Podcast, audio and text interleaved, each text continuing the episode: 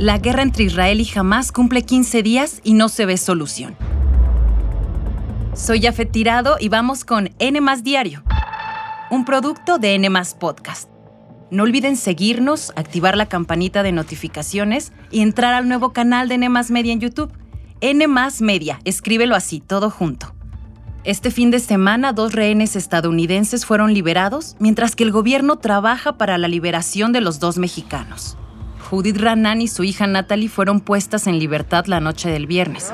El vocero de las brigadas Al-Qassam, brazo armado de Hamas, dijo que se les liberó por razones humanitarias. Incluso publicaron un video. Se trata de la primera liberación de casi 200 rehenes que tiene este grupo.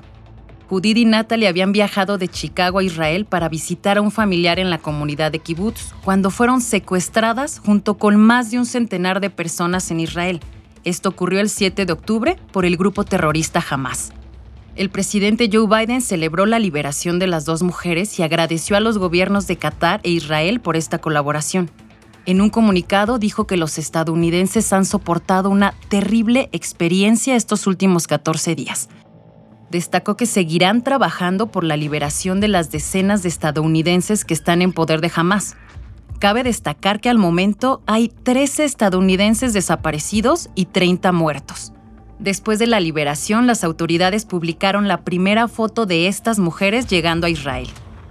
En el caso de los dos mexicanos que están en poder de Hamas, Ilana Gritzewski y Orión Hernández, la canciller Alicia Bárcena publicó en su cuenta de ex que por instrucciones del presidente López Obrador hacen todo lo que está a su alcance y trabajan con la firme convicción de que pronto lograrán su liberación. Y sobre la ayuda humanitaria, la ONU pidió el paso urgente con camiones con víveres para Gaza por el cruce de Rafah, que colinda con Egipto prevén que la entrada del convoy con suministros se retrase al menos hasta este sábado, ya que Israel y Egipto están negociando la forma de inspeccionar los cargamentos. Mientras todo esto sucede, el tiempo avanza contra reloj para evitar una crisis humanitaria en la franja de Gaza.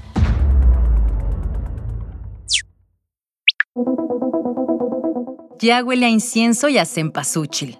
Y es porque se acerca el Día de Muertos, una de las fechas más esperadas en México y por muchos de ustedes. Pongan mucha atención porque les voy a contar todo lo que podremos ver y disfrutar a partir de este sábado 21 de octubre.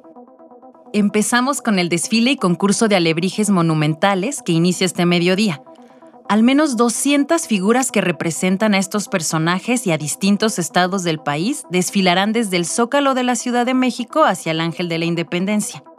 Al terminar su caminata podremos ver a los alebrijes que serán instalados sobre Avenida Reforma, justo a la altura del Ángel de la Independencia y la Diana Cazadora. Y si no puedes ir al desfile de hoy, no te preocupes, porque los alebrijes estarán hasta el 5 de noviembre. Pero eso no es todo.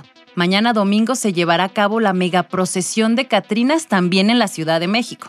Empezará a las seis y media de la tarde en el Ángel de la Independencia y terminará hasta las 10 de la noche en el Zócalo Capitalino. Según los organizadores, habrá algunas Catrinas muy rockeras, otras quinceañeras, prehispánicas y hasta inspiradas en la cultura pop. Y por si fuera poco, escuchen esto. Ya se inauguró el Festival de Flores de Cempasúchil que estará sobre Avenida Paseo de la Reforma hasta el 31 de octubre, entre la glorieta de la Huehueta y la del Ángel de la Independencia. Quien asista podrá comprar estas flores tradicionales de Día de Muertos y otros productos típicos de México.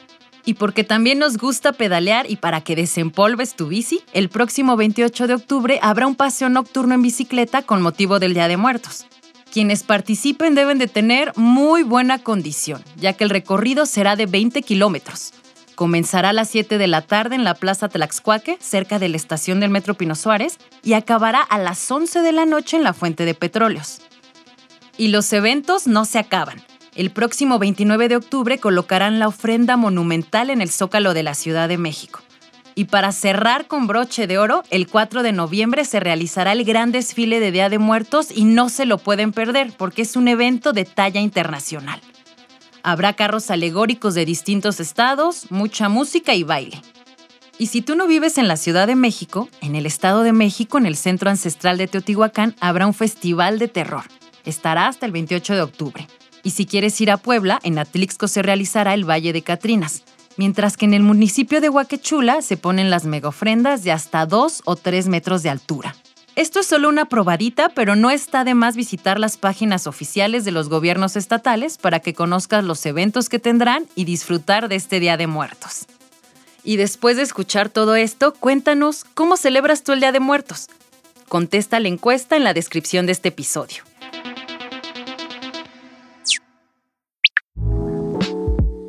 Como cada fin de semana, los resultados de nuestras encuestas.